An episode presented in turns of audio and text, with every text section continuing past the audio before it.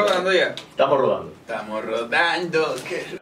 Se fue a Alemania. Digo, entonces ustedes están viendo que tienen. Era feliz, Sí. Ah, se fue a Alemania. Tienen chance ahora.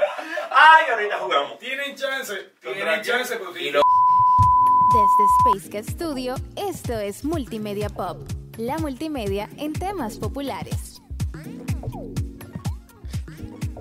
La multimedia en temas populares. ¿Cómo dice Mario?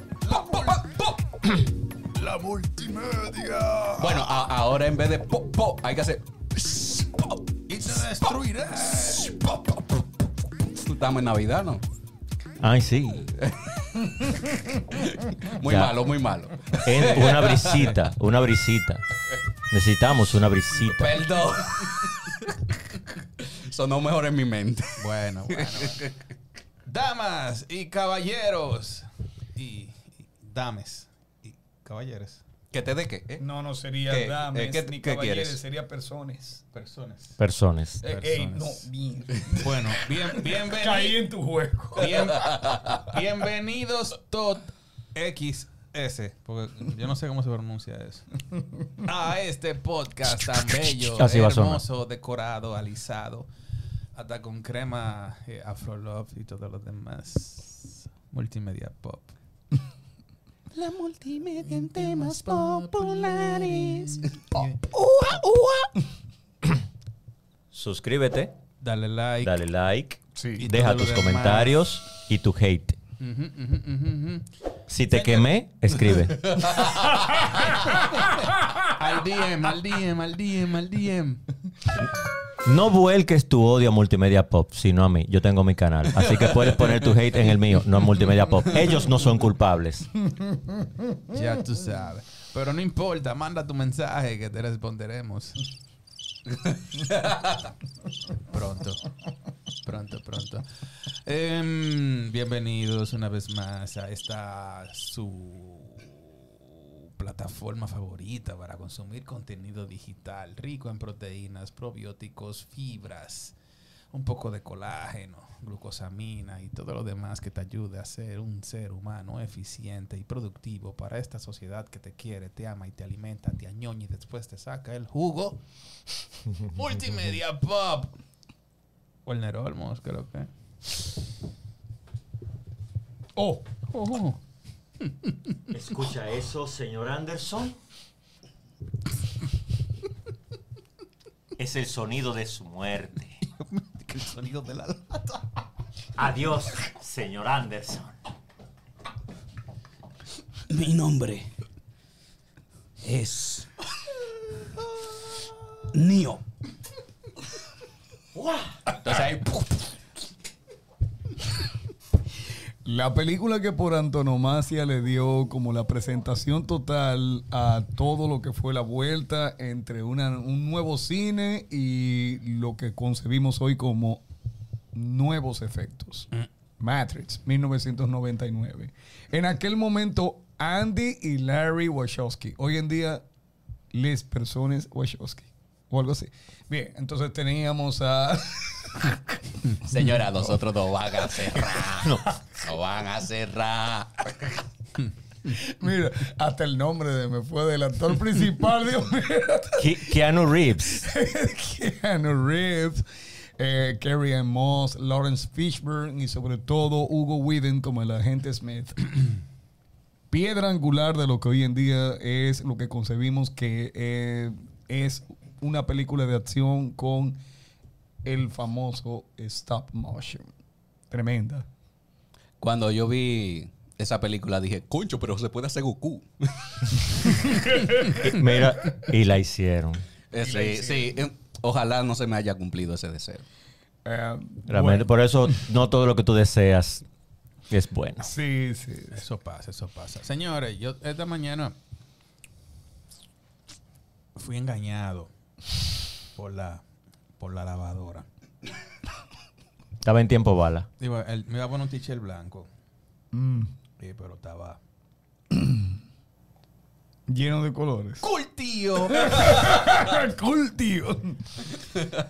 y como todo se anda curtiendo últimamente, este es el, el volumen 3. volumen 3 de lo que nosotros llamamos películas de culto, que eh, esta, este último volumen sí será un poco difícil. un culto de la iglesia. No, pero va a ser un poquito difícil. No, ya hablamos de lo que significa película de culto. Película de culto es aquella que por Que cultivan. su, gui- su guion, su cinematografía, o por la época en que se hizo, o por el impacto que tuvo a nivel social, llegó a, a permear una especie de seguimiento, tanto positivo como negativo, hacia ella, pero se sigue mencionando pese a los años.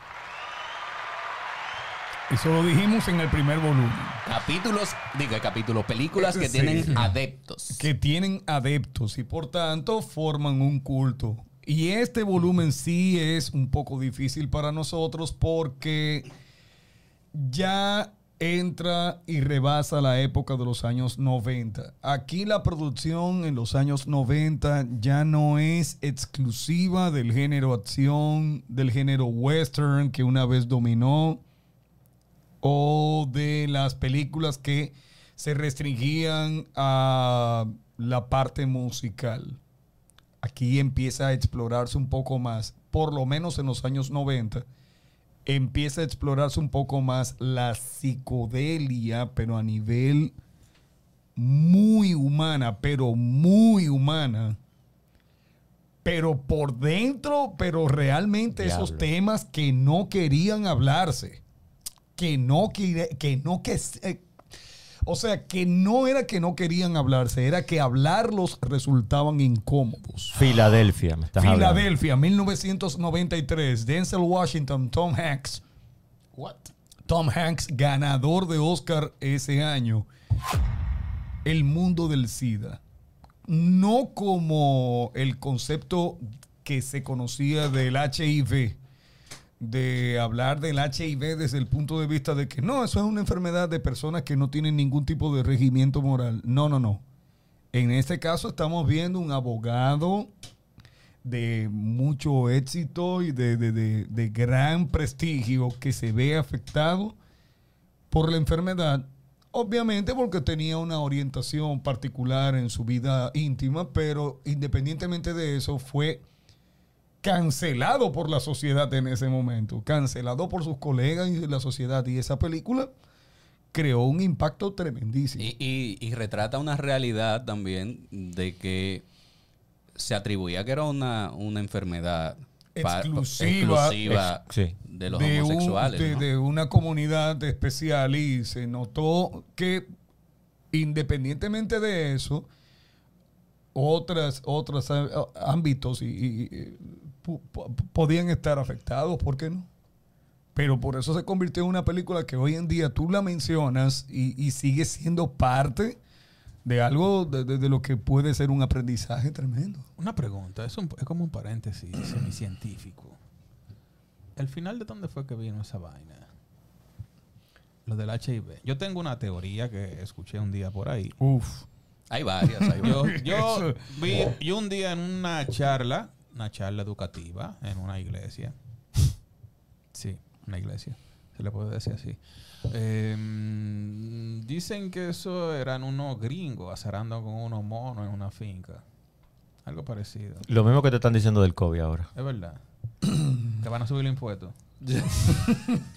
y de No, repente, No, un pero- brote nuevo del ¿Tú, tú crees que es que bueno meternos en este tema que estamos hablando de películas, meternos en ese tema? era un- No, era un no, yo yo se era lo un puedo decir rápidamente. Recuerda que hay muchas es- eh, enfermedades que son producto de la evolución experimental de ciertos conceptos.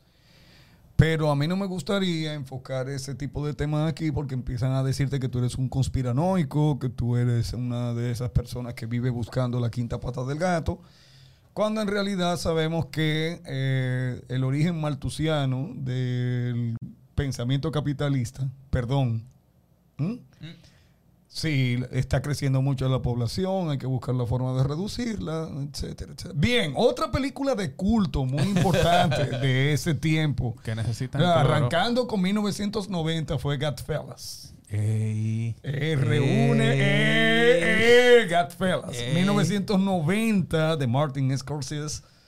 Eh, recorre el mundo de los queridos gangsters, ¿verdad? Pero Robert De Niro, Joe Pesci, wow. Que ellos eran un, un corillo en ese tipo de películas. Sí. ¿Tú sabes cuál yo tengo en cassette original de VHS? De, de- Eh, de Tú un- tienes todavía VHS. de Untouchables. Pero tú tienes Oh, todavía VHS. esa- sí, Yo pero sí, ese es del 87. Yo tengo, yo Esa- tengo un VHS. Esa de más atrás. Sí, ese es del 87, ese es con Kevin Costner y Sean Connery. Sí, sí, sí. Pero, por ejemplo, espérate, espérate, espérate. ¿Tú sabes para mí cuál sigue siendo una película de culto? De Niro Porque- está ahí también. Sí, no, en De, Untouchables. de, The Untouchables. Sí, sí, sí, él, él estaba Que haciendo... Sí, él era- un saco él de era el- batazo. Él era el, el, el capón. eh, Capón, eh, Sí, en ese momento. ¿Qué pasa? Capone. Eh, Tú sabes para mí cuál, de verdad, puso de manifiesto que sí se podía llevar la literatura con un toque de sadismo y le dio una, una connotación muy fuerte. Mira, Señores, disculpa, disculpa eh, Ray Liotta, que recientemente Ray murió, Liotta, que estuvo ahí, que fue su, el personaje principal. RD. Murió aquí en RD, lamentablemente fallecido. Ray Liotta también estaba ahí en Godfellas. Otra película a donde, por ejemplo, te demostraron que alguien podía hacer, ah, podía hacer un trabajo excelente y llegar a ser premiado como mejor actor, saliendo en menos de seis minutos en la película entera. Fue El silencio de los inocentes, The Silence of the Lambs. Hannibal Lecter. I, I, I smell. Sí.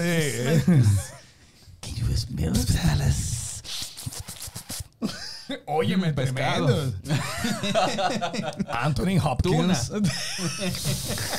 Coño. El hombre vino. Anthony Hopkins Está bueno. gana Oscar como mejor actor. También Jodie Foster gana Oscar como mejor actriz en, en- en esa película. Jonathan Demme gana como director. La película gana como mejor película. O sea, esa, esa película arrasó, literalmente. Esa, esa chica, Jodie Foster, se dio a respetar desde temprano. O sea, lo mencionamos en la parte 2 con su debut en, en- en Taxi Driver. En Taxi Driver O sea, desde 1975. O sea, del principio, cero relajo. No, no, no. Ella creó. La, ella creó la misma serie Con, de. con actores de, de alto peso. de la- muy alto. La misma serie de películas de, de Hannibal Lecter. eh, es impresionante, ¿no? Toda entrega fue prácticamente un éxito. Yo tengo un ex alumno que no voy a de decir Navidad, el ¿eh? No voy a decir el nombre de ese ex alumno No, que no, se no, puso muy feliz. Él no quiere que lo mencione, de que él conoció a Jodie Foster. Una producción en el que está hablando. No solamente por ser alumno mío me puso muy contento, sino también que conoció a Jodie Foster. No, pero bien. Y felicidades que él sabe que lo estimo mucho. Una, una preguntilla. En, en esta película de Hannibal, yo quedé muy impresionado con el que era como el detective francés. Co- ¿Cómo Esa es la parte ese actor? 2. El- Pero esa es la Esa, parte dos. esa es la parte 2, esa italiano. Esa es la que llama Hannibal. Esa se llama Hannibal, sí. Que él agarró y le, Sí. lo abrió. regreso. Sí. de Donde yo me quedé fue cuando él comienza. A mismo Ray Liotta, Bueno, a Ray Liotta también. Sí, que él lo- le corta Ah. la cúpula craneal para Sí. comerse, para y lo pone a comerse su cerebro, a él Mm, mismo. Eso, eso es parte de ese sadismo que en aquel momento habíamos conocido ya que había gente que podía hacerlo en vivo, así como el querido Jeffrey Dahmer, que vimos recientemente la, la serie. Dahmer, Dahmer hizo Vladimir, cosas ¿qué pasó con la peli- las películas de terror en los años En que los estamos hablando, 90? de 90 hacia adelante? Yo noto que hubo, un deterioro en una parte o Hubo un, un... deterioro, eh, hubo una especie ya de despertar más hacia lo psicológico y humano. eh, y se trasladaron a hacer un poco más películas de suspenso sí. y películas que tenían un terror, como yo le digo, un terror realista. Se perdió el gore, el sangre, el, Sí, el- el- la- el- el- el exceso de sangre. El gore y, y el acceso a, a lo sobrenatural y metafísico se Sí. trasladó realmente a lo que pudiéramos llamar la puesta en escena de lo realmente acá. No, Bueno, te voy a, te voy a poner tres. La primera, Seven. 1994. Brad Es una Pitt, película de Morgan. Freeman, eh, Spacey. Kevin Spacey, eh, también está Gwyneth Paltrow. Ge- Ge- sí, Gwyneth Paltrow. Eh, dime, o sea, Seven es una película que te retrata a un asesino serial eh, que definitivamente puso de relajo a- a- al cuerpo policial. De vuelta y media. Eh, o- Y te creaba unas instalaciones. sí, no, tremendo.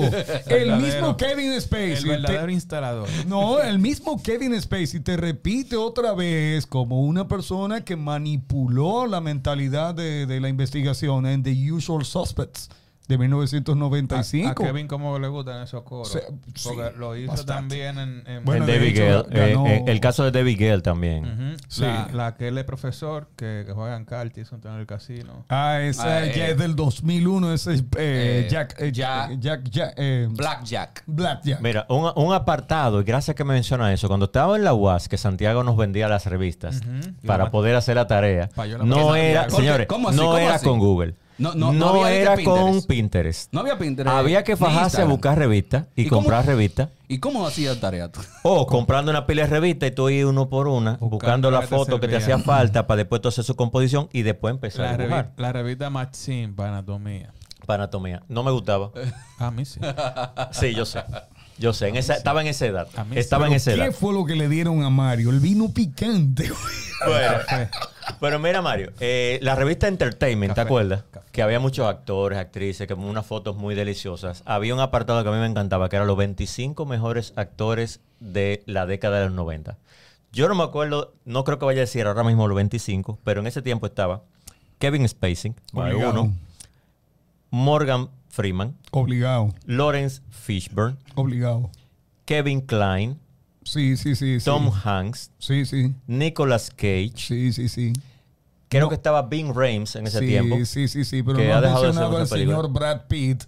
No ¿Qué? estaba Brad Pitt todavía, porque Brad Pitt estaba muchachito, muchachito todavía. Pero de los 90. de los noventas. Pero en los 90 Brad Pitt hizo seis películas que para mí siguen siendo Todavía clásicos. era Pero- considerado un bonitillo Pero estaba, estaba. Estaba considerado No, Era bonitillo. considerado un bonitillo. Pero, pero eh, había que reconocer el grandioso trabajo que hizo en toda su, su wow, presentación. pero que mira, mira, Sí. Bonitillo, ahora, bonitillo. ahora Bonitillo es una cosa, reconocido. pero mira, en Pero en 12 ese tiempo no. monos, 12 en 12 monos, monkeys, exactamente. En 12 monos, para mí esa es una de las mejores actuaciones que yo he visto de Brad Pitt en 12 monos. Ese- Por no mencionar Fight Club. No, pero que esa, eh, bueno, que fue de él más es para acá, gitano. no de los 90. Sí, pero por ejemplo. en los donde- 90 él no era considerado tan bueno. Fue después del 2000 Él hizo una de que comenzó a reconocerse. Pero Incluso él- cuando hizo Troya, Sí, sí, esa, todavía los dos- los no era considerado buen actor. Cuando hizo Troya todavía no era considerado buen Pero actor. hace, hace rato Y que mira había que, hecho películas. y mira que para mí. Tú la yo no- ves y tú no dices que son recuerdo- durísimas realmente. Yo no recuerdo ahora. Por ejemplo, no- eh, conoces a Joe Black.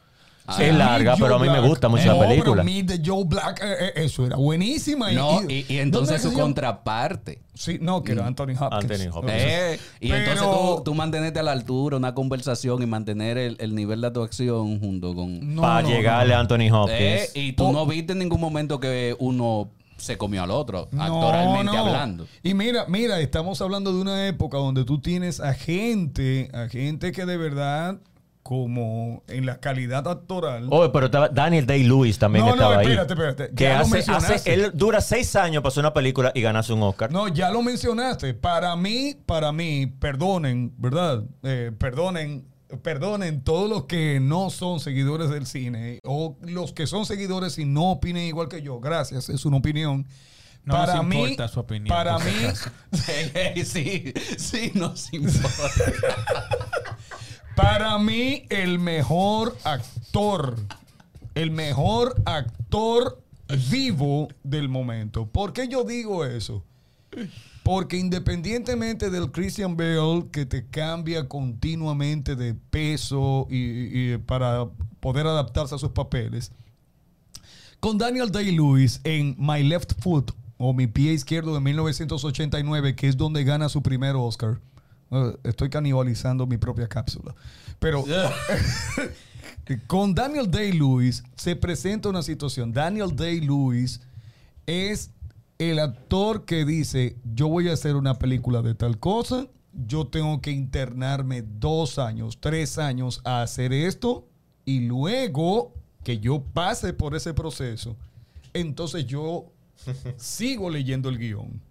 Óiganme bien, Daniel Day-Lewis es del tipo de gente que se entrega en cuerpo y alma al papel, porque por ejemplo cuando vimos Gangs of New York, Ay, mi madre, ahí estaba Liam Neeson, John C. Riley, estaba Cameron Díaz, Leonardo DiCaprio, todavía muy joven, pero... Pero metió mano como un monstruo. Sí, sí, sí. Pero Daniel Day-Lewis imponía su presencia desde que salía como Billy the Butcher. Ahora que estoy escribiendo aquí, mire, estoy haciendo la lista de lo que me acuerdo, de los mejores actores de la década de los 90, del, dos- del- de los 25 mejores actores de la década de los 90, no pasando los 2000. Y me estoy, estoy escribiendo a, un actor que hizo una película que yo me quedé como, ¿what? Que de esa época, el actor se llama William Macy, Sí, sí. que sí. hizo una película que al final, creo que se llama eh, Magnolia. Magnolia, que ahí Que al final Tom, una- eh, eh, Tom, Hay un reguero de actores ahí estaba. Tom Cruise. Ese es de Estaba Tom 1900 Cruise. Ese es de 1999. Como termina la película, que yo me quedo como, ¿what? Una, película fuck? psicodélica, una película muy. Ese es, ese es William, eh, William Macy. William H. Macy, que ya venía de haber tenido una muy buena actuación en Fargo de 1996 de, los hermanos Cohen.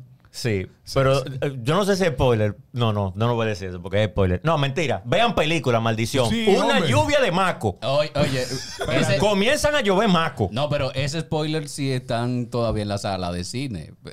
Sí, porque esa, esa película ya, no. Espérate, Ya no vamos, no puede ser spoiler. Espérate, déjame tirar la, la- la- la soga al caballo y vamos a devolverle un chin. Porque, porque estábamos con la película de suspenso.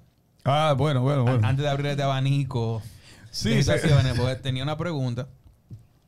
Cuando entraste con lo del suspenso y demás, eh, esta película de los Gremlins, Gremlins, así era que Sí, los Gremlins. No sé, ochentera.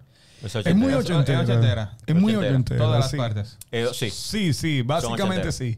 Película de misterio ya con el concepto gore de, de venir a, a matarte personas en los años 90 fue Scream. Scream fue la primera en el 1997.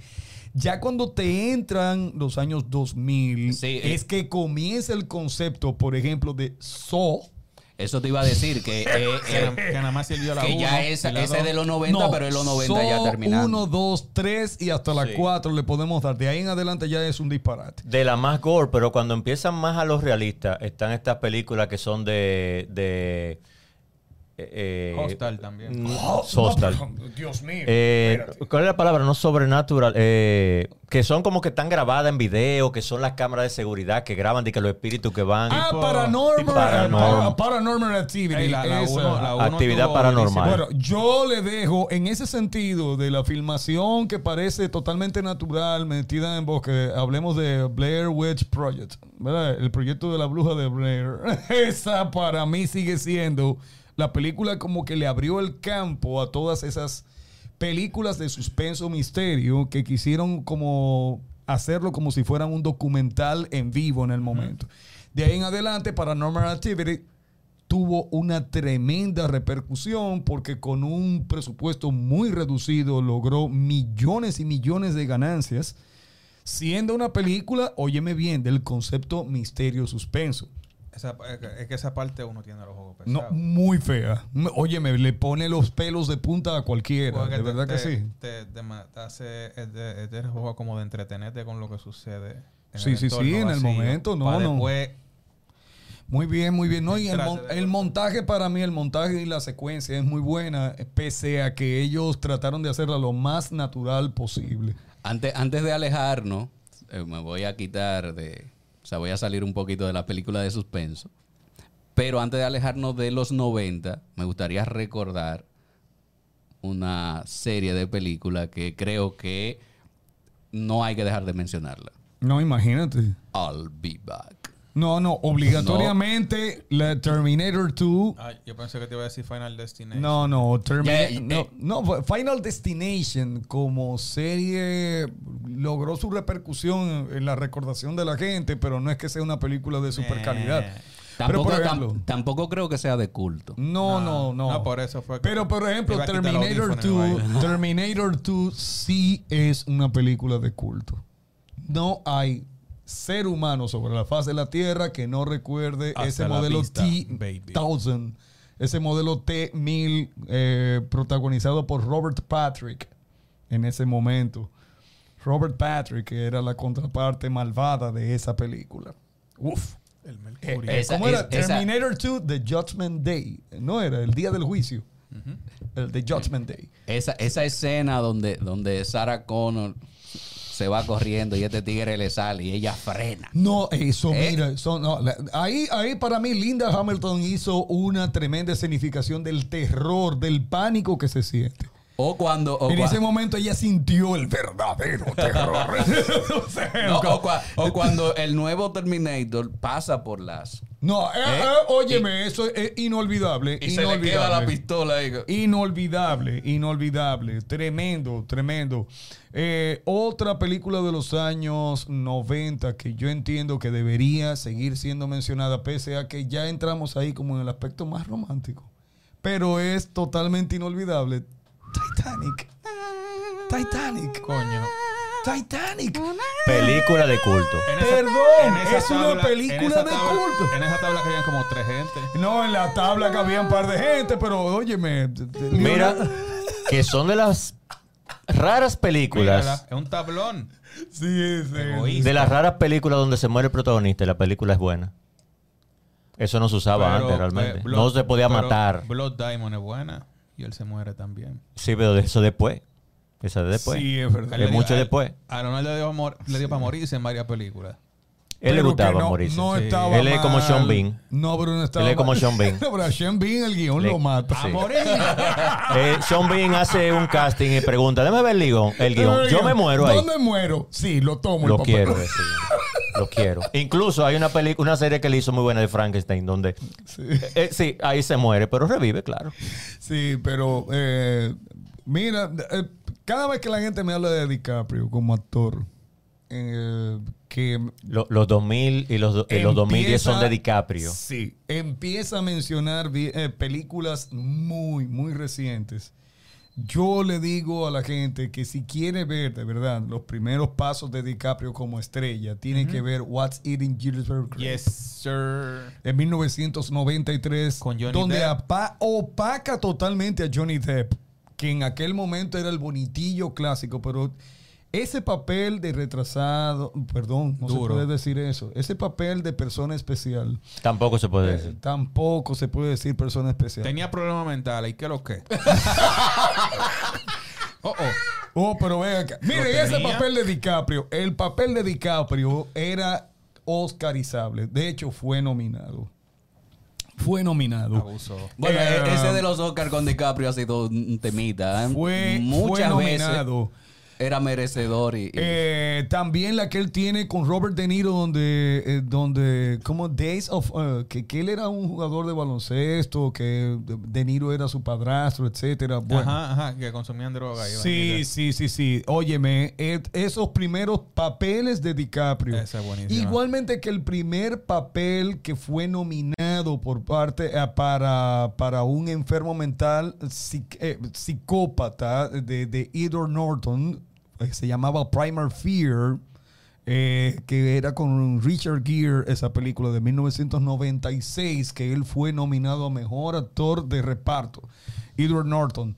Edward Norton comenzó muy bien también. ¿eh? Ah, pero mira, mira. Ese no hace una película mala. No, no, no. Ni un video malo tampoco, Es- porque es- sale uno decía. Es, es Eh, necio. pero, pero, es- pero es complicado. Hace- sí, es complicado. complicado como persona. Eh, como- eh, digo, mira que confundí porque son igualitos. Edward Norton y el otro es Shia, Shia LaBeouf. Ah, Shia son LaBeouf. tigres. No, son muy son complicados. tigres complicados. Son muy Se- se- complicados. según a mí me, di- me han dicho, Edward Norton es el mismo personaje que él interpretó Sí, en, En en Bergman. Bergman. Sí, así mismo. Él agarra el guion y él dice, eso no sirve, eso no sirve, yo lo voy a hacer como a mí me da la gana y el director es una porquería.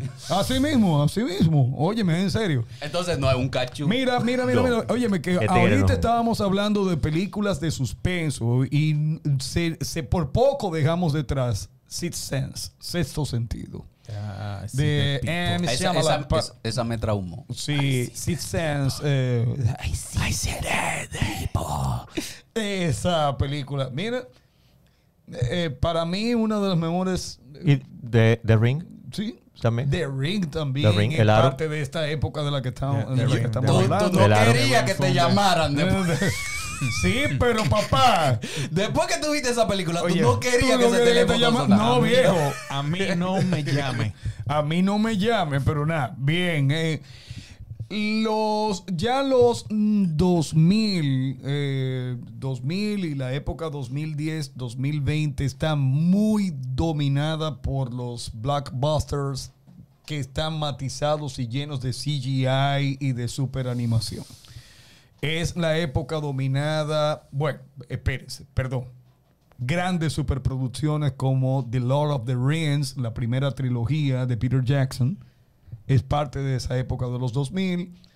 La segunda trilogía de Star Wars, que no es tan exitosa como la primera, pero sí nos rellenó los huecos. Pero desde finales de la primera década del 2000 hasta el momento, el mundo está dominado por los cómics que se llevaron al, al cine. Tú, tú dices la, Antes- la, la- la segunda, el, el segundo bloque La- de, de el trilogía segundo de- bloque de trilogía que realmente si lo pones en, en- en secuencia de historia son los capítulos 1, 2 y 3, pero nosotros los que damos seguimiento a Star Wars sabemos que la primera trilogía, La que primera realmente es el segugo bloque, eh, sí, Mira, es Si el... acá, Antes- pa- Para, para mi gusto, el episodio 3 es lo, lo más picante. Esa última hecho. pelea que dura como Sí. media hora o 40 El epi- minutos. Eso el lo, episodio 3 y la palabra cuatro. épica yo Sí, creo que sí, viene sí. de ahí. Sí. 40 minutos durísimo. Óyeme, Wow. tremendo. Eh, antes de que pasemos todavía a los 2000 para acá, porque está Harry Potter y muchísimas cosas No, que son imagínate. definitivamente de Javier- culto. Javier Hay que- Portas. mira, oigan la lista de lo que yo recuerdo que definía la revista Entertainment como los 25 mejores actores de la década del 90. No están los 25 porque estoy haciendo memoria. Y ustedes dirán de estos nombres. Daniel Day-Lewis, que dijimos, dijimos algo de él. Morgan Freeman, por supuesto. Nicolas Cage, que tuvo un bajón bastante amplio. Sí, Pero en los Ajá. 90 Nicolas No, pero Cage era pura... Mira, cuando, Pero- cuando pero yo mira, vi él ha Face- hecho- Cuando yo vi Face Off, No, Face Off Y- para mí sí es una película Loco, pero que si tú ves. Living Las Pero Vegas... Living No, Las yo- yo Vegas. la vi, Tú viste el Las Vegas. Pero él, Bueno, él así como... Óyeme, cada vez que yo veo Living Las Vegas, me acuerdo de ti. No, Ahora él tiene un... Por estos momentos en que a mí me gusta estar vivo. ¡Borren eso!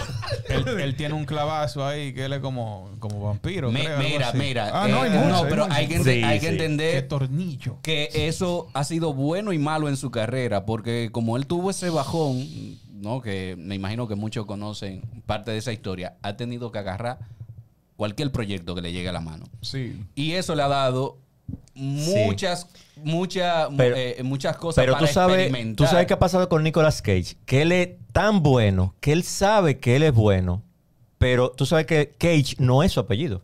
No. Su apellido es Coppola. Coppola. Él es sobrino de Francis Ford Coppola, Coppola y él no quiso ponerse ese apellido para que no lo relacionaran con su tío y ganarse las películas a puro pulso, no por el apellido que tenía. Y él comenzó Sí, a romper realmente, Sí mismo es. eh, por, lo bueno que realmente era. Pero, por ejemplo, eh, Que, que casi Pa- tenemos un Superman del... Sí. sí, casi, casi. Mira, para, para cambiarte un poco la temática de... de- Ah, de- deme- espérate, Ah, con sí, nombre, sí, de dame los- terminar el de los nombre. Con, Tim Bolt. Lo de el nombre.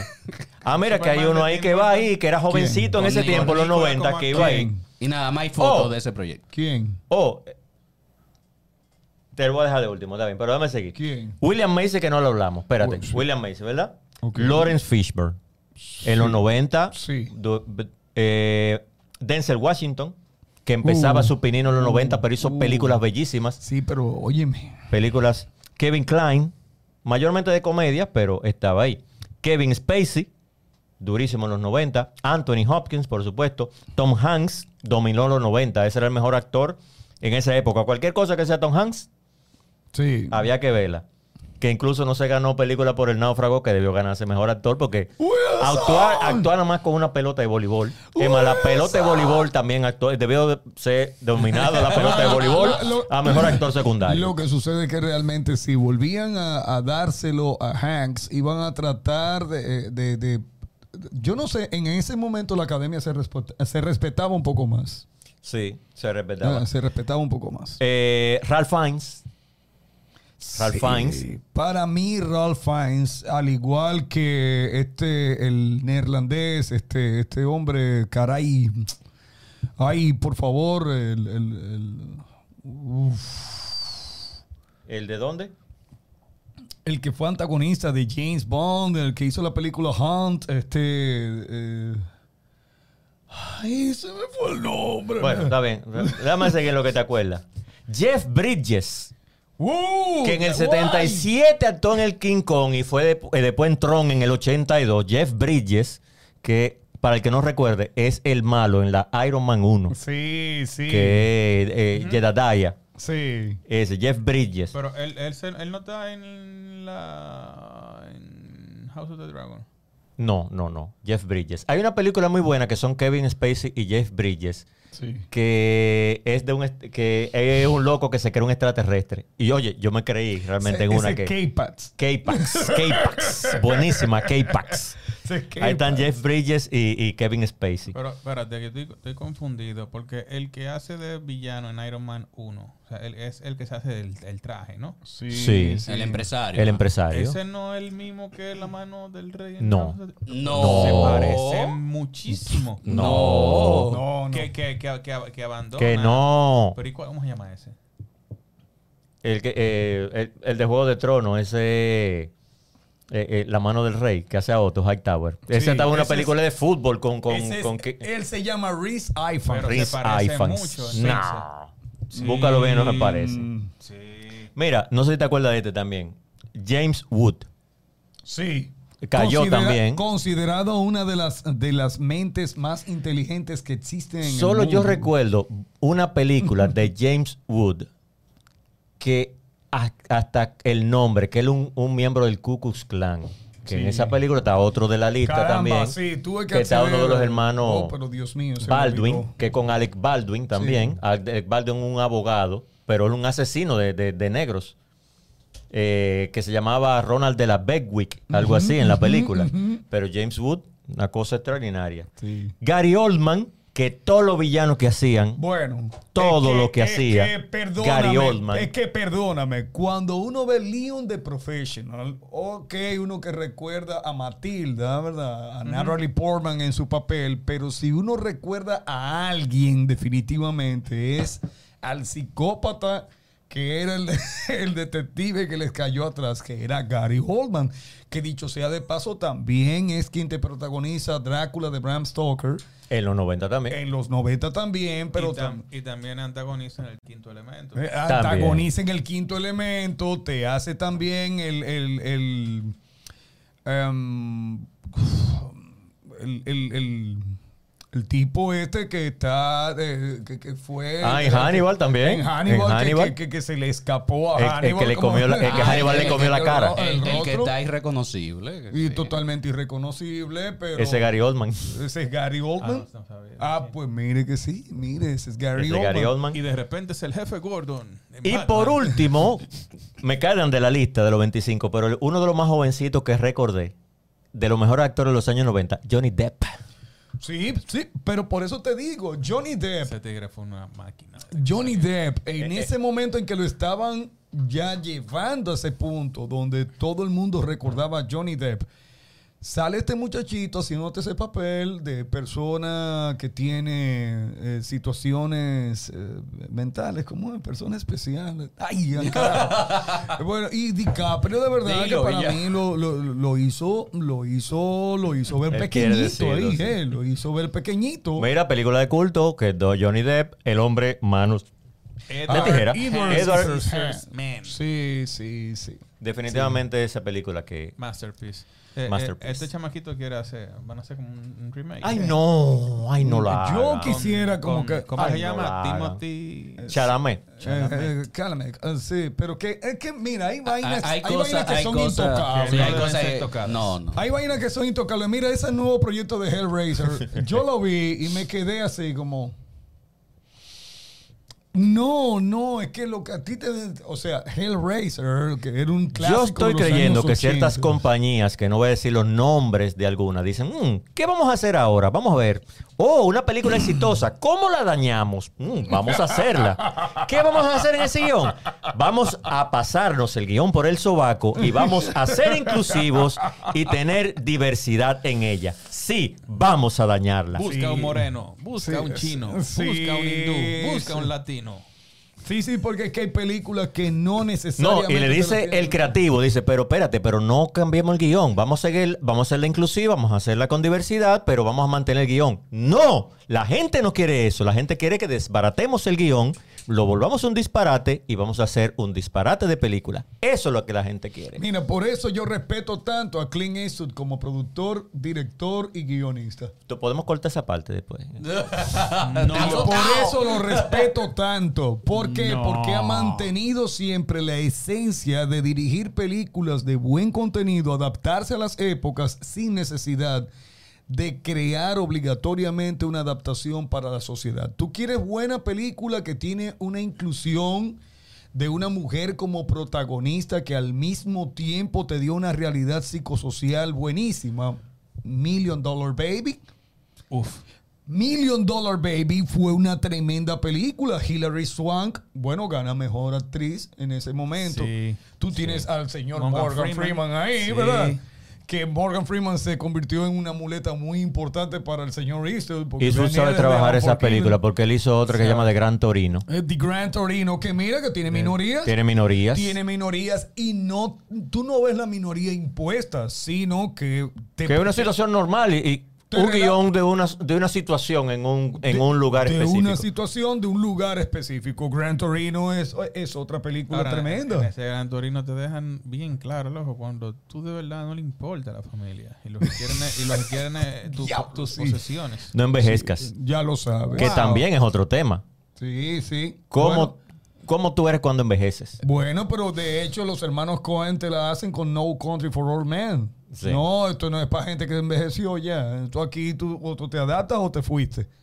Eh, que es otra de las grandes... Bueno, al menos a mí me parece que sigue siendo una película... No, de, culto va a ser un poco excesivo decirlo, pero es una película que merece un estudio psicológico de la persona que eh, te hace aquí del asesino, Anton Chigurh, que O- es oye, eh, yo, Javier yo Bardem. no puedo encontrarme con esa película y dejar de verla. Can you step out of the car? Yo no sé cuántas veces. Yo no sé cuántas veces he visto esa película. No, no, no, No Country for Old Men. Bueno, este, otra película donde yo entiendo que es digna de, de un estudio psicológico tremendísimo. Ese era otro, Tommy Lee bueno, Jones. Este era el señor Daniel Day-Lewis cuando te hace de como Daniel Plainview en la película There Will Be Blood o Habrá. Sangre de 2007 de Paul Thomas Anderson. Óyeme, ahí fue que yo vi por primera vez eh, con ojos críticos de actor de importancia a Paul Dano, eh, que en ese momento hace de predicador. Que luego Paul Dano tú lo viste aquí como últimamente como el, el- el acertijo, lo viste en The Batman como el acertijo, pero también viste a Paul Dano como también era otro asesino en The Prisoners.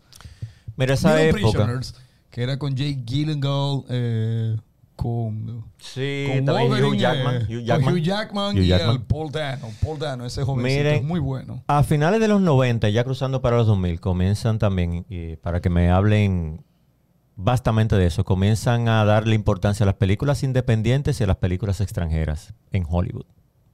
Ac- eh, actores y también directores extranjeros que han tomado, incluso se han ganado ya el, el- el poder en Hollywood, del que no es, si Bueno, Comenzando Si por Alejandro- Ciudad de Deus, eh, Ciudad de Dios de, de Brasil. eh, para mí esa película de- y Relatos Salvajes también de Argentina. El secreto de sus ojos. Pero si tú me hablas ya de la incursión de, de directores extranjeros directamente en Hollywood, hay que mencionar la trilogía obligado. La trilogía, que son González Iñárritu, Cuarón y también tenemos a Del Toro. Obligatoriamente hay que mencionar esa trilogía. Los tres han demostrado un buen cine, un tremendo cine. Cine. Sí. Pero mira, Almodóvar vino antes de ello.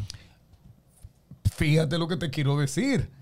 Almodóvar vino antes que ellos, pero Almodóvar nunca cruzó la barrera Para Hollywood, idiomática. sí, idiomática. Idiomática. Pero estos tres panas sí te lo hicieron. Sí te lo hicieron. Ven, Por- ven acá, y- 21 gramos, 21 gramos. Bueno, pero ahí está Champagne. Y está esta otra mujer, la, la de. ¿Contra la del aro también? Eh, sí. eh, ¿La rubia? Bueno, 21 gramos. Rubia. ¿Mm? ujú, ujú. Sí, sí, que estaba en King Kong también, sí. Acá, eh, eh, De yo- Watt, Emily Watt. No, yo- yo no- Naomi Watts. Naomi- Naomi Watts, de Emily Yo no- Watt es otra, Yo no Naomi estoy seguro de estas dos que voy a mencionar, pero me están causando mucho ruido en la cabeza y creo que eh, podrían cumplir con ser películas de culto. Ahí me ayudarían ustedes a sacarme de duda. Que Requiem for the Dreams Oh, oh, Requiem oh. for a Dream. y, Y- y Ken Park. Eh, eh, cu- ¿Cuál? Ken Park. No. King Park. ¿Cuál es? Bueno, Ken Park es de un de en un en un pueblo en una bueno en un pequeño pueblo se se reúnen varios eh, adolescentes y empiezan a hablar de Ken Park que fue un tipo que se suicidó pero la historia trata como de los problemas de esos jóvenes No. eh, bueno, yo la recomiendo. No, no sé si es de culto, pero entiendo que cumple bastante. Podría cumplir. Aquí, ser una película a- de a- culto. a una película que yo le digo a la gente que trate de verla con un ojo un poco más crítico y que no necesariamente eh, se quede mirando solamente lo larga que es y que y que fue escrita por Stephen King es la película mejor valorada de IMDb que es The Shawshank Redemption. Para mí, un- una excelente puesta en escena. No porque haya un actor subvalorado ahí, como yo le digo, infravalorado, que era Tim Robbins, sino también porque la película te presenta una posibilidad. El tipo asume ser culpable, niega su culpabilidad, pero se chupa su cadena. Ustedes saben cuál es una película de culto de los últimos tiempos, de verdad, de culto, de culto, de culto. No se puede decir que no. De culto de Twitter, de culto de todos los lados. La Liga de la Justicia de Zack Snyder. Ah, sí. Sí, Ya ese es de culto. Sí, porque enseñó a la gente. Nosotros. Bueno, de hecho, de hecho, de hecho, de hecho, como el señor James Gunn ahora va para DC y se va a convertir en el nuevo eh, Kevin Feige, pero de Marvel.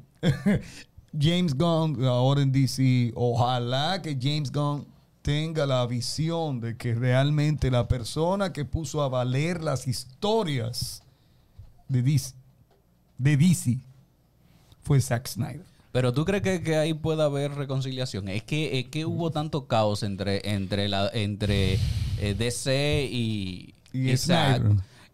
que no creo que pueda Sí, haber, mira, haber reconciliación Yo, ahí. yo pienso que si Warner o quien sea que esté ahí es inteligente, tiene que buscar la manera. Es que quedó, es que quedó extremadamente demostrado. Le voy a decir por qué eso no va a funcionar. Porque es que todos los que son directivos y son empresarios piensan en empresa y por más que quieran van a mirar para el otro lado, para Marvel. No van a mirar que las películas de DC son como Zack Snyder la hizo. Van a mirar, quiero competir con Marvel. Pero esa, Lamentablemente. pero esa Liga de la Justicia.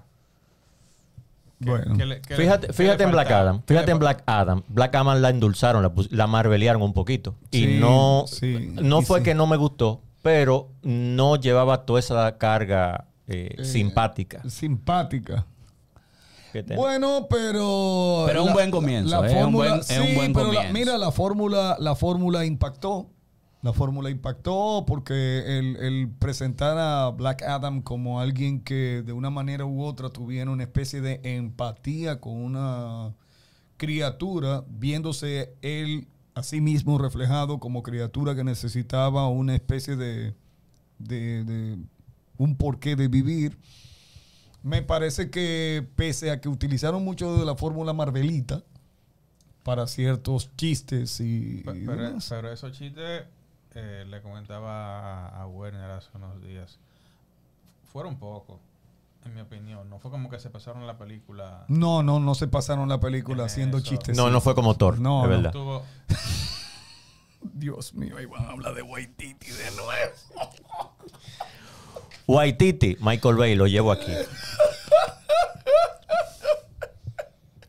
Señores, que su nombre lo dice. ¡Guay!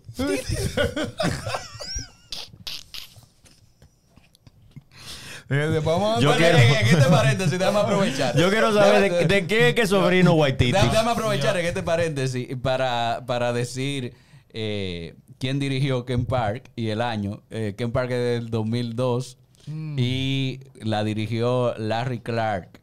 Entonces, No, por, no, por de si, le- por, si, por si les interesa verla. Creo que es una película muy buena y debería, deberíamos verla como grupo y se la recomiendo a todos ustedes. Pensé que podría entrar, podría entrar Bueno. fácilmente en la, en la, en la Pero nos faltaron películas, estamos en time, ¿verdad? No, no, no, pero es que sí nos van a faltar películas, pero yo lo dije desde el inicio, esta es, eh, esta era, eh, este era el bloque más difícil para nosotros, porque es que la cantidad de películas que se hicieron en los años 90 Y que no, Y- y- eh, y no y- hemos hablado casi de ciencia ficción. y no hemos hablado de ciencia ficción. No, yo no quise hablar de eso porque ya hemos hablado en otros spots. sí, pero Interestelar es de culto. Y en otros, ah, no, y, no, pero, y- mira, Christopher Nolan, Christopher Nolan es de culto. Christopher. Nolan ya es de culto. Él, Christopher él Nolan como es de director y sus películas ya es de culto. A mí particularmente no hay quien me hable en contra del- de, la, de lo que él entiende que es cine. Desde The Prestige, pasando por Memento, hasta llegar a Interstellar y Tenet, que mucha gente no le entendió, no entendió Tenet. No entendió nada. Y mucho menos Yo- yo tu- Inception. Yo tuve que verla un par de veces. Inception todavía hay gente que no entiende que DiCaprio no usaba como tótem el, el- el- la piececita esa. El tótem de DiCaprio era el anillo. El anillo, el anillo. Vean las escenas donde él está durmiendo y donde no está durmiendo. Donde está durmiendo él tiene el anillo porque está casado. Pero aquí ya él se quita el anillo y continuamente hace esto. Sobre todo en su conversación con... eh, ¿Cómo que se llama? El chico chica, del chico chique, Eh, chique que haya... sí, sí, Sí, con ella, con Eh, ella. Con, Con e- ella. con ella que ahora es él. Bien, ok. Entonces, cuando están diseñando el, el sueño como tal, eh, él continuamente hace este movimiento. El tótem de él es el anillo. Y hay gente que todavía no termina de entender Inception. Le recomiendo ver Inception nueva vez, a ver si lo entiende. The Prestige. No, The, The Prestige para mí es, oye, man, y Memento, que es una historia simple, lineal, Memento. pero como la editaron de esa forma, Ba- le dio eh, muy... eh, ¿Cómo fue? Backwards, es que se dice. Sí, backwards. eh, eh, es igual que, por ejemplo, eh, eso fue lo que le dio mucho punto de partida a Cuarón, a Iñárritu, con Babel, con 21 Grams. Eh, también Wow, sí, Babel. Sí, Babel, que también tiene esas eh, tres historias paralelas que te las cuentan así como el chuc, chuc, chuc, chuc, Con y el al final es que conectan. Sí, entonces, eh, por eso es que yo pienso que cuando se habla de cine, usted tiene que sentarse mucho rato a ver dirección de cine, arte, cinematografía, no se lleve solamente por nombres de actores. Vea los realizadores. Por ejemplo, Paul Thomas Anderson es uno de esos directores que te tratan un tema humano de una forma muy especial. Es igual que si tú, tú, por ejemplo, te vas al director Terrence Malick. Terrence Malick te puede hacer una película larguísima, lenta, pero son bellezas a nivel de filmografía, a nivel de cinematografía y a nivel de fotografía. No estoy hablando de Ron Howard, de Ridley Scott, de Martin Scorsese, este, de Steven Spielberg, porque son nombres sonoros. De Michael Bay. De- de- Que la, es que la- la gente que está acostumbrada a tiro es complicado. Bueno, sí, el que quiere ver solamente una película donde pasa un- una patana que atraviesa una calle, se lleva varios carros, hay una bomba, o sea, hay que, vean- rescatar a una que vean persona. Máxima velocidad. Sí, que vean Speed, por ejemplo. ¿Te acuerdas de la película? Speed. Los camiones, eso. Sí, Los- ese es bueno. Pero no podemos negar que Rápido y Furioso es una película de culto. La 1. Ah, no, eso yo no lo. Rápido no, y Furioso no, no, es una no película lo- de, pu- de La culto. 1, la 2 Sí, pero recuerda- Yo me quedo en Tokyo Drift en la Hasta 3 ahí. y de ahí en adelante que, que se come el mundo el mundo. Yo me quedo hasta la 3. Cuídense. Y Sí. perdón, y ya, y gracias. Pues Tú puedes decirme lo que sea, pero ya dentro de poco eh, eh, Fast and Fury van a salir con Star Wars y van a salir volando de un mundo al otro. Mentira, mentira. Con Jesucristo. que van- Ya, ya, ya había un cyborg, ya había un cyborg. Jesús, esta es mi familia. Bueno, pero nada. Señores, todo lo que queremos decir es que si ven los capítulos, o perdón, los podcasts 1, 2 y 3 de películas de culto, desde que comenzamos desde la creación del cine hasta la actualidad. Lo que estamos diciendo con esto es lo que siempre hemos dicho en este podcast, es que definitivamente, de una manera u otra, quien quiere formar creatividad y- y tener cultura, así como también criterio, no solamente de cine, de arte en general, tiene que dedicarle tiempo a, a ver cine y a leer, porque viendo solamente lo actual no vas a tener el criterio acabado. Al menos ese es mi consejo para el cierre de este podcast. De verdad que sí. De verdad que sí. Se quedó paralizado. No, no, es que es cierto. Es Dele al cierto. botón, dele al botón. ¿A Es cuál, cierto. ¿A cuál botón? No, nada, síganos, denle like y nos siguen en las redes sociales, señores, y por favor el Patreon. Tenemos Twitter ¿Eh? ¿Ok? para chismear un chin. Bien. Tenemos Twitter, Nicole. Sí, tenemos Twitter, Tenemos Twitter. Y tenemos Instagram. Y tenemos Facebook. Y tenemos eh, hasta TikTok, yo creo. Tenemos de todo. Nada más faltan Sí, seguidores. pero lo tenemos todo. Esto fue Multimedia Pop desde Spacecast Studio. Recuerda seguirnos en. Instagram Multimedia Pop. y en nuestra página web Multimediapop.com. Sí, pero durísimo, durísimo.